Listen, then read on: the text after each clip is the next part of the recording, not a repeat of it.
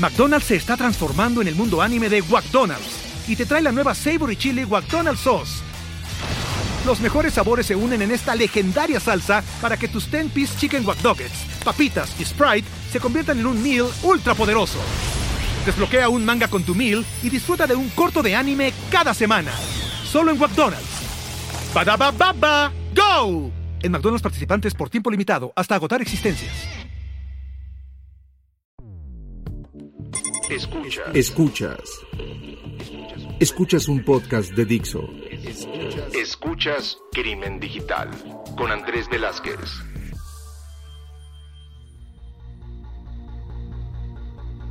¿Qué tal amigos? Bienvenidos a esto que es Crimen Digital, su podcast de ciberseguridad, delitos informáticos, todo lo que tiene que ver con cibercrimen. Mi nombre es Andrés Velázquez, me encuentran en las redes sociales como arroba cibercrimen y pueden llegar a seguir todas las redes sociales de este podcast ya sea en Twitter, Facebook, la página, donde lo que yo espero es de que nos puedan llegar a estar comunicando que les gustó, que no les gustó, qué quieren que veamos en los próximos episodios. Al final de cuentas, pues sí, ya llevamos más de 10 años haciendo este podcast y lo que queremos llegar a, saber es que nos están escuchando.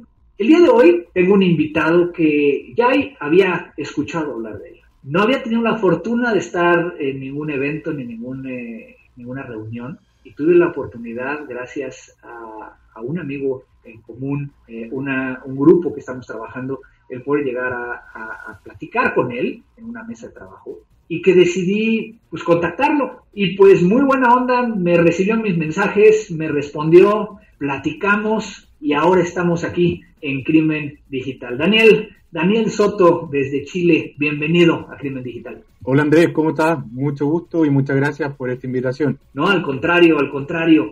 Daniel, pues hoy vamos a hablar de un tema súper interesante, un tema que a mí me ha tocado el, acercarme, por lo que llegué eh, o he llegado a hacer con diferentes autoridades, pero que yo creo que nos permitirá llegar a, entender y abrir un poco más la mente con respecto a este tema. Y el tema es cooperación internacional, pero como lo hacemos aquí en Crimen Digital, antes de empezar a, platicar de este tema, pues ayudamos a conocer a Daniel Soto. ¿Cómo, ¿Cómo es que empiezas en este, en este mundo? ¿Qué es lo que haces? Y una de las preguntas que a mí siempre me gusta hacer, ¿cómo empiezas a aprender este tema de los delitos informáticos en tu caso? Sí, bueno, Andrés, yo soy abogado, soy de Chile y trabajo actualmente en el Ministerio Público en la Fiscalía, en la Fiscalía de Chile.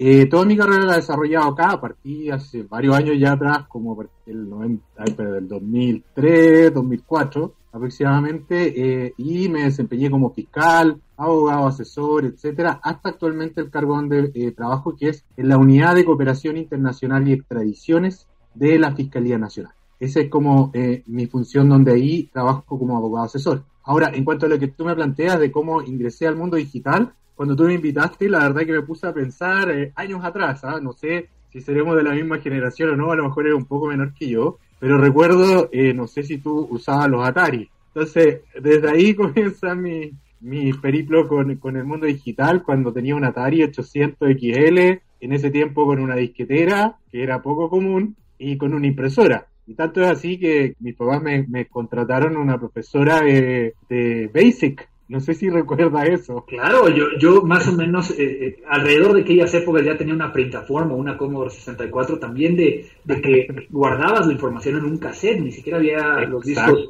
eh, rígidos, ni tampoco los discos flexibles. Y una época fascinante, ¿no? Para la tecnología. Exacto, entonces ahí partí principalmente con los juegos, aprendiendo esto de Basic, que claramente no, no tiene ninguna utilidad al día de hoy, y avanzando un poco, y de hecho cuando tú me, eh, me invitaste después me puse a pensar, y claro, por ejemplo en la universidad ya obviamente yo ya tenía internet, pero el uso del correo electrónico tampoco era tan masivo, después yo estuve estudiando, recuerdo en Holanda, hice, hice mi máster el año 2009, 2010, donde en ese tiempo obviamente teníamos internet, era muy de mucho uso, pero por ejemplo no teníamos WhatsApp, y te estoy hablando hace 10 años atrás. Entonces es increíble cómo ha avanzado la tecnología y eso también se percata y uno se da cuenta cómo incide también en los fenómenos delictuales. Y es ahí donde llegamos al tema de cooperación internacional y donde entro yo a trabajar en esta unidad, en un primer momento trabajando temas de cooperación en general, pero ya hace un par de años directamente enfocado en el tema de evidencia digital proveedores de servicios de Internet y también tuve el privilegio y la gran oportunidad de formar parte de la Comisión de Chile para el grupo redactor del segundo protocolo adicional de la Convención de Budapest. Por lo tanto, eh, estuve trabajando eh, casi dos años en, en esos temas, por lo tanto ha sido una tremenda experiencia. Obviamente yo creo que la tecnología y el poder haber utilizado la tecnología desde, desde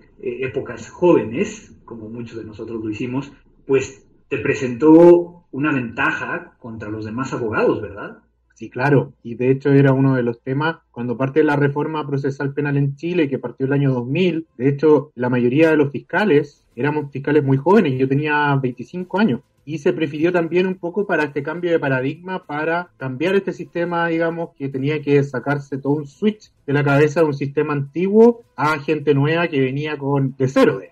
Entonces, claramente eso es, es sumamente importante. Y es un tema súper interesante. A final de cuentas, eh, hemos platicado en otros podcasts o en algunos de los eventos donde he estado que pude llegar a, a, participar en Chile, tanto con los carabineros como con la Policía de Investigaciones o la famosa PDI, en algún momento también juntas con la, con la Fiscalía. Y es eh, importante, yo creo que empezar con, con, con, esto, ¿no? Obviamente estamos hablando de la Fiscalía. La Fiscalía, eh, como muchas otras fiscalías eh, alrededor de América Latina, tiene las funciones muy definidas, pero simplemente para que los que nos están escuchando puedan llegar a entender ¿Cuál es la diferencia entre los carabineros, la Policía de Investigaciones o la PDI y, y la Fiscalía? ¿Cómo podremos llegar a explicarlo? Sí, claro. En Chile, y entiendo también que en México y en la mayoría de los países de Latinoamérica, la fiscalía o el fiscal está a cargo de la investigación, o sea, es quien dirige la investigación. Y al menos en Chile, las policías son ayudantes de la, del fiscal, digamos. O sea, el fiscal dirige la investigación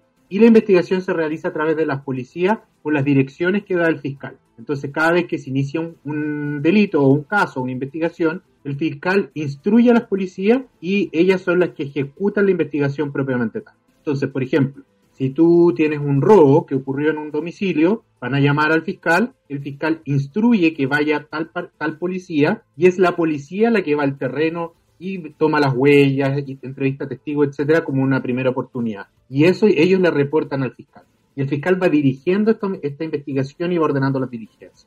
Eso en términos generales. Sí, que, que, obviamente difiere esto entre países, porque a veces no tienen las facultades de investigación, a veces, obviamente, el fiscal a lo mejor tiene las facultades de poder llegar a encaminarla, pero, pero no permite que, que, las policías o que los entes especializados puedan llegar a definir cuáles son los pasos a seguir. Simplemente están siguiendo órdenes muy puntuales. Digo, e, es, es parte de lo que me ha tocado ver en, América Latina. Ahora, tú estás en una área muy específica, cooperación internacional y extradición.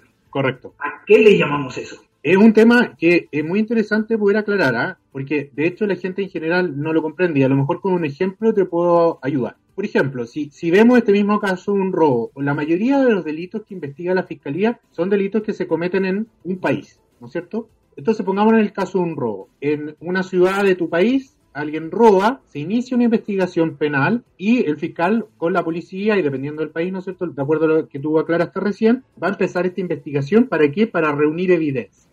Y generalmente estas evidencias están en tu mismo país, ¿no es cierto? Entonces ahí no tenemos ningún problema. ¿Qué pasa si ahora le agregamos un elemento extra? Y resulta de que, pongamos algo súper sencillo, esa persona que cometió el delito de robo es un extranjero y por lo tanto tú necesitas obtener, por ejemplo, información en su país de origen, antecedentes penales, si él tiene criminal records, antecedentes penales o historia de filiación. Para eso tú ya vas a tener que recurrir a otro país para pedirle información. Y ahí entra la cooperación internacional, cuando una investigación en un país requiere evidencia que se encuentra alojado, que se encuentra en otro estado, ¿ya? Entonces, en ese caso, la única forma de pedirlo es por las vías formales de cooperación internacional. ¿Ello por qué? Por ejemplo, en, el caso, en nuestro caso, tenemos una frontera limítrofe con Argentina, por ejemplo, que tenemos prácticamente todo el país está eh, colinda con Argentina. Un fiscal no puede llegar y cruzar la frontera a recoger algo que está en el otro estado. ¿Por qué? Porque eso significa que está vulnerando la soberanía de ese. Por lo tanto, cualquier evidencia que un fiscal en Chile requiera de Argentina, por ejemplo, por mucho que esté al lado de la frontera, no puede llegar y cruzar, sino que tiene que hacerlo con los mecanismos oficiales, principalmente para resguardar y proteger la soberanía Ese es más o menos el concepto de cooperación internacional. Y, y obviamente hay casos donde, pues a pesar de que hay cooperación, a pesar de que hay estos protocolos, no siempre te van a entregar lo mismo entre los diferentes países donde pudieras llegar a requerirlo. Es decir, cada país tiene como sus reglas de esta cooperación internacional o si son generales. Hay que distinguir, por ejemplo, eh, para eso están las convenciones internacionales o tratados internacionales sobre cooperación eh, o asistencia legal mutua. Y justamente esas convenciones lo que tratan es de regular, ¿no es cierto?, la forma de intercambio de información y que, que en general las maneras en que tú las puedes pedir y que te pueden entregar. En general, tú puedes pedir todo al otro Estado ¿ya? Cualquier diligencia. Pero esa solicitud se va a regular de acuerdo a la legislación del otro Estado. Y ahí viene lo que tú señalas. Entonces, probablemente en un delito común y corriente donde yo le estoy pidiendo antecedentes penales, no voy a tener ningún problema. Pero, por ejemplo, si ya entro a temas más delicados y un poco más, investigaciones más complejas, por ejemplo, investigaciones de delitos económicos, puede haber un Estado que, de acuerdo a su legislación, no levanta el secreto bancario de acuerdo a determinados requisitos y pudiera negarte la entrega de esa información porque de acuerdo a su legislación no procede. Entonces, claro, como tú bien dices, tenemos una regulación internacional a través de tratados internacionales, pero la ejecución también depende de lo que diga la legislación de ese Estado. Pero hay un tema también, perdona que te interrumpa, que me parece súper importante, porque habitualmente eh, he escuchado algunas veces en algunos foros de que los usuarios del sistema o los fiscales o jueces piensan que si no existe un tratado internacional, yo no le puedo pedir cooperación al otro Estado. Y eso no es tan efectivo, porque si no hay tratado internacional, incluso yo puedo recurrir a principios internacionales como el de reciprocidad. Yo no tengo tratado con un país X, pero le pido que me ayude en virtud de la reciprocidad. ¿Y eso qué significa? Que si me ayuda, es súper simple lo que estoy diciendo, ¿ah? pero que si me ayuda, yo el día de mañana también le voy a ayudar. Es un poco eso el concepto. Y es factible hacerlo y nosotros tenemos experiencias exitosas con países que no hemos tenido tratado, pero que recibimos ayuda igual. Obviamente lo que estamos buscando, y como tú bien lo, comentaste con esta cooperación internacional, es poder llegar a hacernos de esas evidencias que nos permitan llegar a seguir el procedimiento eh, o el proceso legal en cada uno de nuestros países. Y después viene la parte de la extradición, que lo comentabas también dentro de, las actividades que tú realizas. Para aquellos que no saben qué es la extradición, ¿cómo, ¿cómo se los podemos llegar a explicar de una forma sencilla? Claro, mira, la extradición es lo siguiente. Si una persona, volvemos de nuevo, comete un delito, voy a poner de mi país, digamos, yo estoy acá, me es más fácil. Una persona comete un delito en Chile. Un mexicano, un mexicano como yo, va a Chile y comete un delito. No voy a sentir ofendido. Ya, bueno, eh, porque tú, tú, tú quisiste poner ese ejemplo. Entonces, no, no puedo, lo siento, no puedo. Tengo que seguir con, con neutro. Entonces, sí, me cuesta. Entonces, una persona comete un delito en Chile, X, ya no estamos, todavía no nos vamos a ciberdelitos ni nada, sino que pongamos este más sencillo el robo. Y luego esta persona se va de Chile. Y resulta de que obviamente Chile le interesa perseguirlo y sancionarlo penal. Pero resulta de que nosotros sabemos que está en otro estado. Yo, de nuevo, por el principio de soberanía, no puedo enviar a mis policías para que tomen un avión, vayan a ese lugar, tomen a la persona y lo traigan de vuelta, porque eso vulneraría todos los principios de soberanía de los estados. Entonces, ahí surge la extradición. Básicamente, que es la solicitud que un estado le hace a otro para que le entregue a esa persona que está requiriendo porque cometió un delito en el país, digamos, que de origen, en el caso Chile, pero que se encuentra, por ejemplo, en México. Entonces Chile le pide a México que me entregue a esta persona para que yo la pueda juzgar en Chile, que es donde cometió el delito. Obviamente tiene que, tiene que haber ciertas reglas, ¿no? Eh, según lo que entiendo yo es que eh, el delito por el cual estás persiguiendo a esta persona también tiene que ser delito en ese, en ese país.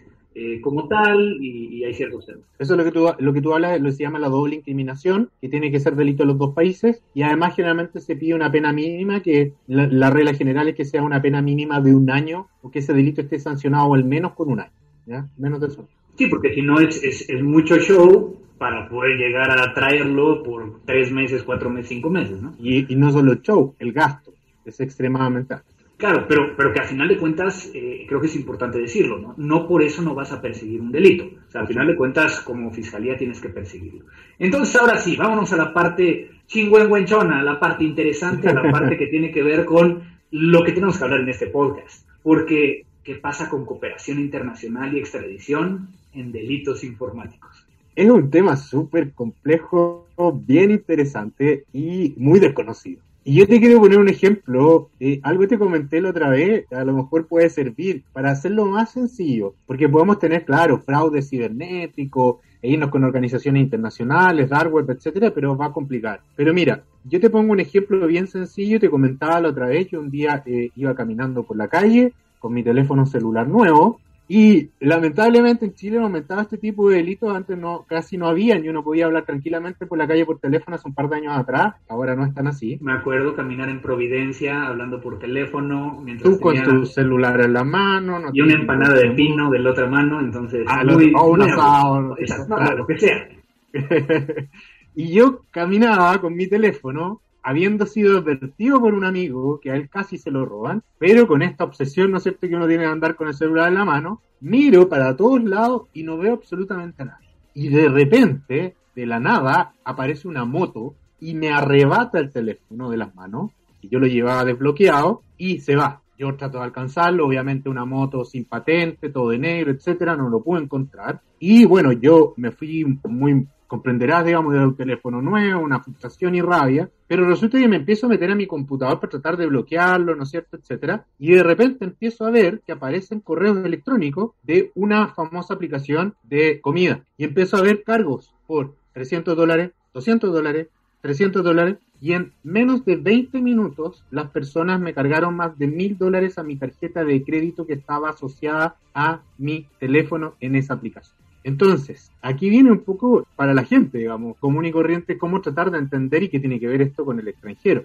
Resulta de que esta aplicación, y, que, y ahí yo dije, como buen usuario de cooperación internacional, qué bien se puede obtener. Primero, cámaras de seguridad, ¿no es cierto?, que estaban en el sector, yo ya las había detectado, testigos, pero luego, ay, me falta un detalle. Yo estaba por Instagram en el computador avisándole a un grupo de amigos de que me habían robado el celular y de repente desde mi, mi, misma cuenta de Instagram recibo una amenaza de la persona que me había robado el teléfono, amenazándome con que iba a hacer algo si yo lo denunciaba a la policía. Entonces, frente a eso, ¿qué tienes? En primer lugar, compras en una aplicación de Internet, ¿no es cierto?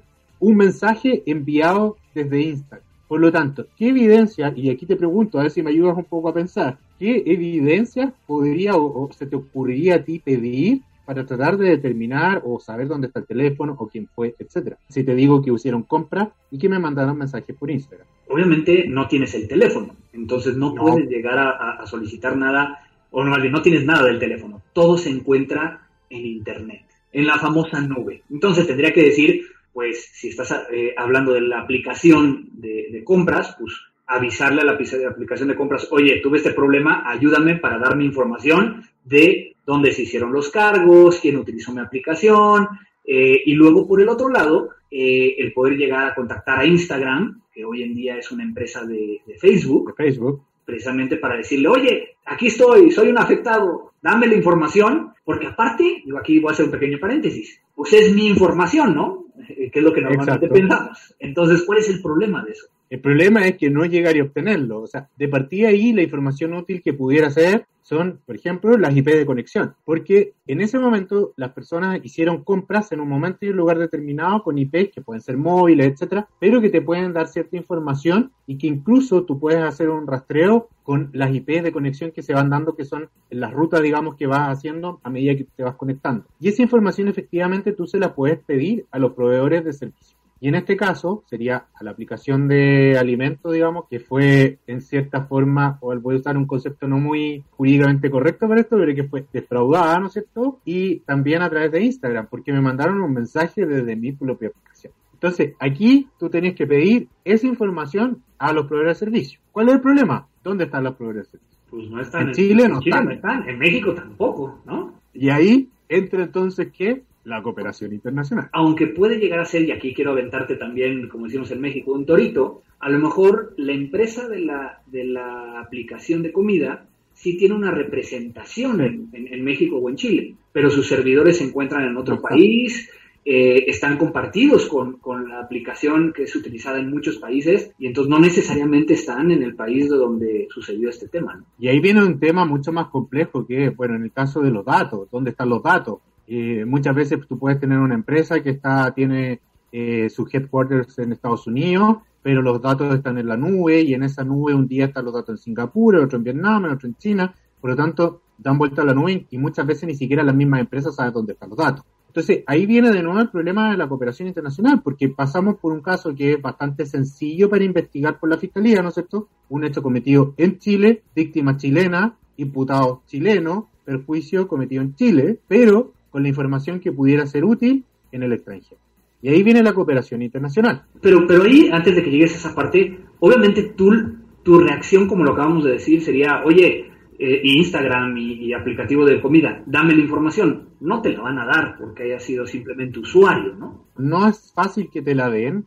Eh, generalmente esa información debe ser solicitada por la policía o por la fiscalía directamente a, los proveedores de servicio. Y de ahí viene de nuevo el problema que cómo pido yo esto al extranjero. Entonces ahí en materia de evidencia digital hay algunos avances que a diferencia de otros casos no, no existen, que muchos proveedores de servicio entregan cierto tipo de información voluntariamente a lo que ellos denominan law enforcement, que ahí se incluye la policía, fiscalía, en general esas dos eh, instituciones. Entonces, eventualmente, esta policía en Chile le puede pedir a través de plataformas especiales a esas aplicaciones que le entreguen la información.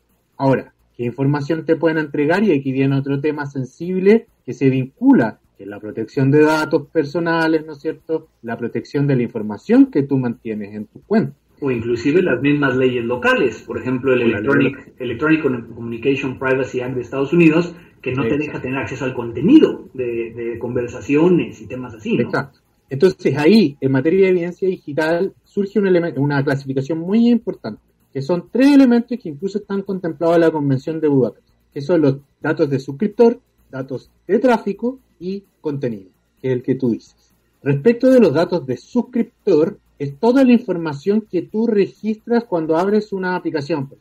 Tu nombre, tu correo electrónico, tu dirección, la IP donde lo creaste, etcétera. Y la mayoría o una gran cantidad de proveedores de servicios le entregan esta información al, personal de law enforcement, voluntariamente.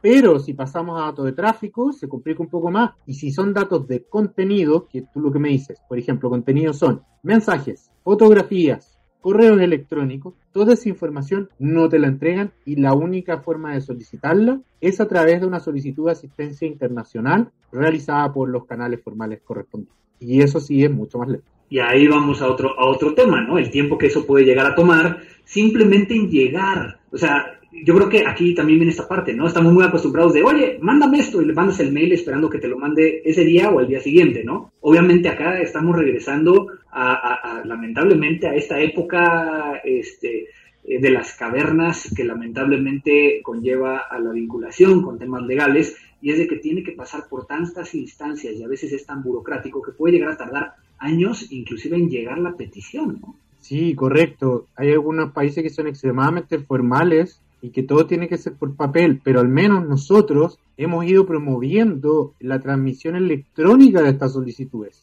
Y ya tenemos convenios con varios países donde nosotros ya no tenemos que esperar meses para que llegue la carta o por la encomienda, ¿no es cierto?, como en la película, sino que llega directamente a través de un correo electrónico encriptado, con firma digital, etcétera, y eso nosotros lo estamos promoviendo y ha servido mucho. Ahora, cuánto demora en tramitarse también es otro tema porque luego se tiene que ingresar, analizar por fiscales, eventualmente pedir autorizaciones judiciales al otro, a los jueces del otro estado, etcétera, y que también puede demorar bastante. Pero al menos ha habido un mínimo avance en algunos países con que aceptan esta tramitación electoral. Creo que es muy, muy interesante porque entonces estamos compartiendo ¿no? lo difícil y que muchas veces no tenemos ni siquiera pues un entendimiento de cuántos países podrían llegar a estar involucrados. En tu ejemplo, podríamos llegar a estar hablando cuatro o cinco, ¿no? Es enorme y es una tremenda dificultad. Piensa, Andrés, que cuando, no sé, por ejemplo, a ver, tú eres una policía y estás investigando a alguien que está en un foro, pero resulta que ese alguien está conectado por un VPN, que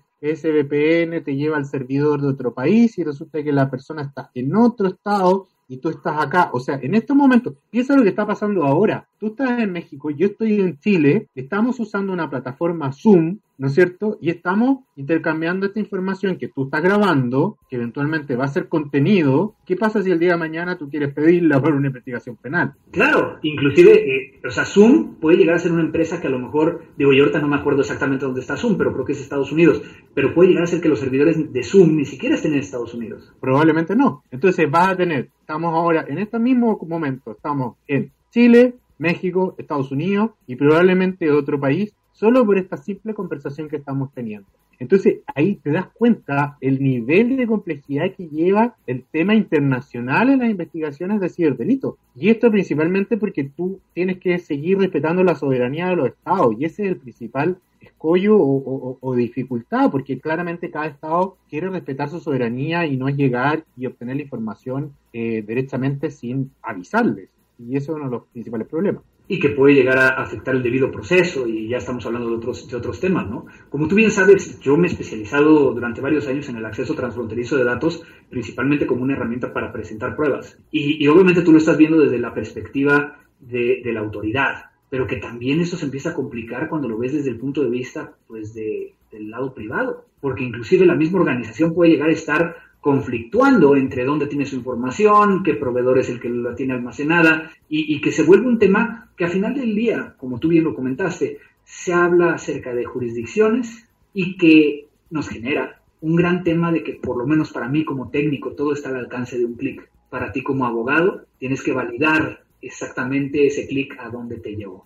Sí, yo creo que es un tremendo, un tremendo ejemplo que acabas de dar. Y ese es uno de los tremendos desafíos ¿ah? en materia de investigación de ciberdelitos, la oportunidad y la volatilidad de los datos versus el sistema lento, pero además que también tiene una justificación, porque tú estás atravesando fronteras y estás atravesando soberanías de otro estado. Entonces tampoco es tan sencillo. No sé si me explico. Claro, ahora, no todo es negro. O sea, obviamente ya, ya hablaste de la dificultad, pero yo creo que también debes de tener casos de éxito y que al final de cuentas e-, esa es la parte interesante de todo esto. Obviamente yo creo que nos escuchan varios fiscales, ¿no? Entonces, ¿por qué no darles algunos tips de cómo sí? Sí, por supuesto. Obviamente no todo es negro, si la, cooperación funciona y funciona bastante bien. Y de hecho, por ejemplo, en materia de la Convención de Budapest hay una red que se llama 24-7 y esta red es muy útil, nosotros la usamos bastante. La red 24-7 consiste, como su nombre lo indica, una red que funciona 24-7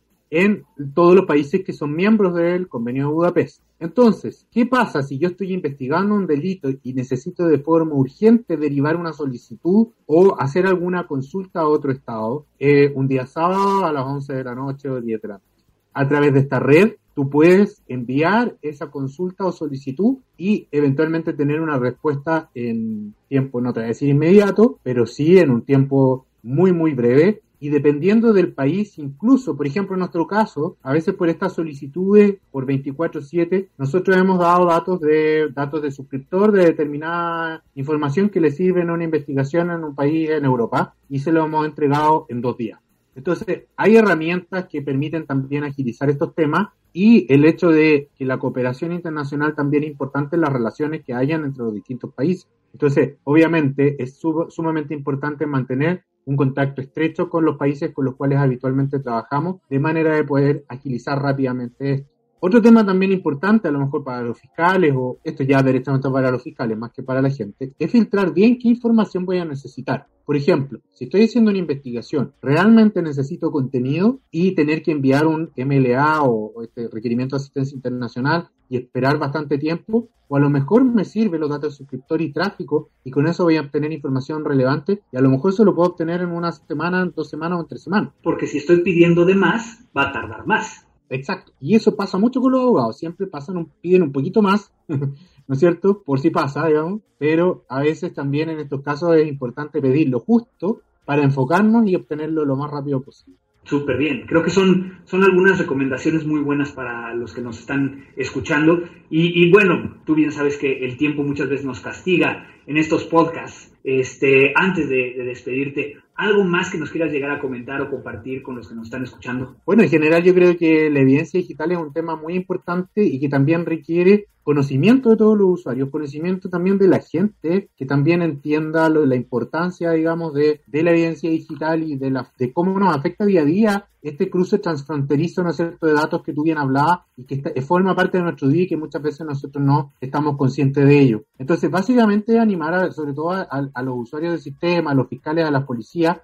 a eh, mantener perfeccionándose en esta área, eh, conocer más de la cooperación internacional, generar redes de manera de poder actuar de manera más oportuna frente a estos delitos y que se puede. ¿ah? O sea, se puede, se puede obtener información en tiempo oportuno y se puede seguir trabajando en esto para ganarle a la ciberdelincuencia. Yo creo que, que no hay un delito que no utilice tecnología hoy en día y que estamos hablando de un teléfono celular que tiene una aplicación, que tiene alguna mensajería, que puede llegar a ser eh, de alto valor dentro de una investigación. Y como, como bien lo decías, creo que el tema todo se centra en la parte de poder llegar a identificar claramente qué pedir, cómo pedirlo y saber cuáles son las reglas. Porque si sigues las reglas, te lo van a entregar. Exacto. Pues Daniel, muchísimas gracias por acompañarnos hoy en, Crimen Digital. Eh, si alguien quisiera llegar a ponerse en contacto contigo, eh, ¿tienes algún medio de comunicación o quieres que nos escriban aquí a Crimen Digital y te los mandemos?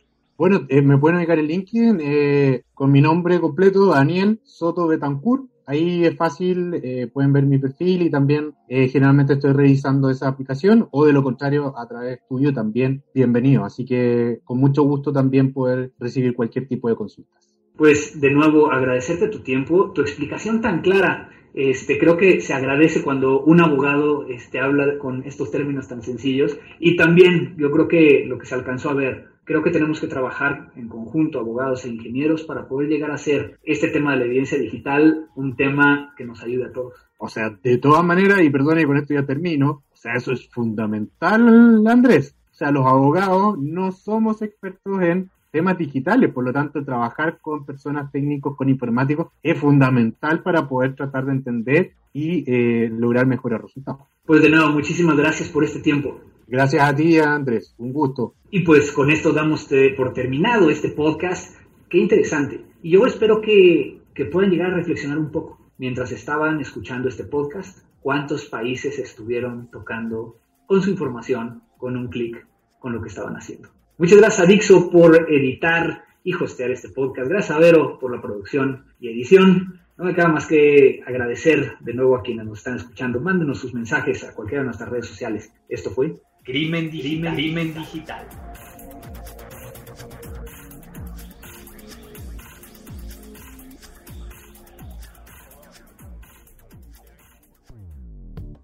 Dixo presentó Crimen Digital con Andrés Velázquez. La producción de este podcast corrió a cargo de Verónica Hernández.